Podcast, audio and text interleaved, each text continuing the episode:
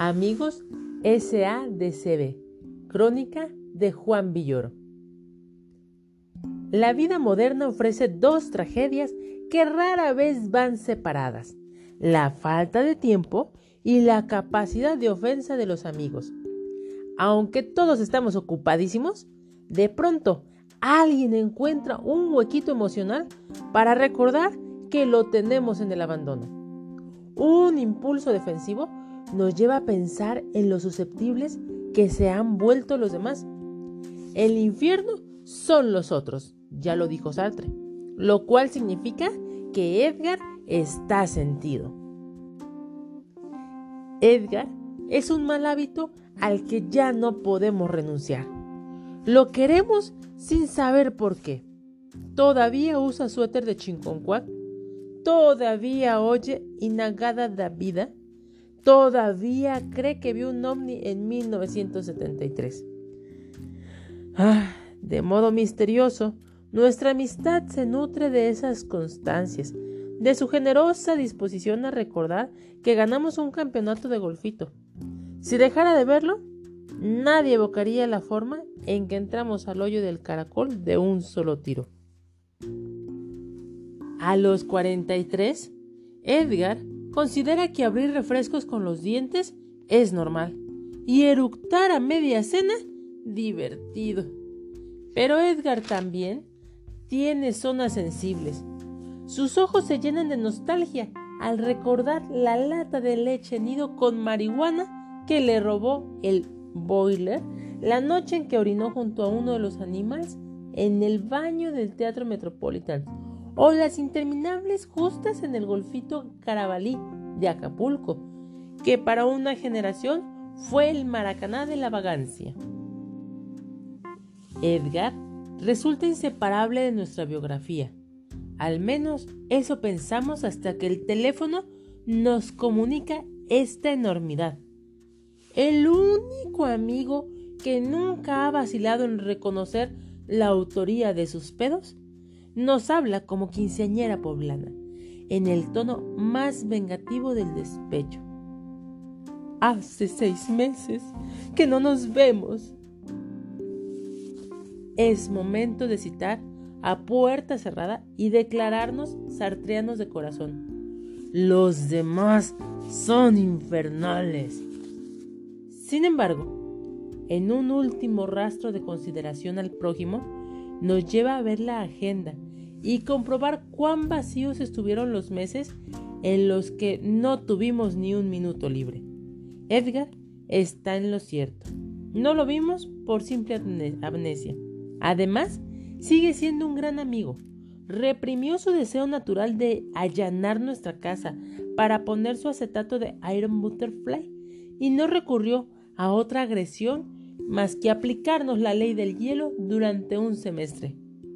Lo malo es que ni siquiera notamos que nos había retirado el habla. Llega el momento de pedir perdón, y como esto no basta para agraviarnos a gusto, recurrimos a la memoria dolorosa. La noche en que Edgar se quitó el suéter de Chinconcuac para abrigar a nuestra hija regresa a cobrar su factura sentimental. Somos unos canallas.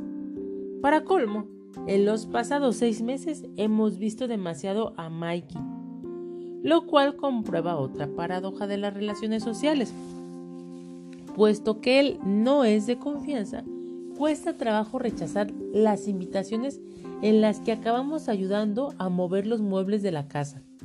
Su pasión por renovar refrigeradores y redecorar la sala ya le costó una hernia a nuestra hipocresía. ¿Qué ha sido de nuestras vidas? Las agendas proclaman el mal reparto del afecto. Ni siquiera la inevitable Patty aparece en el último semestre. Y eso que es inevitable. Ya lo dijo nuestra comadre, somos muy poco detallistas.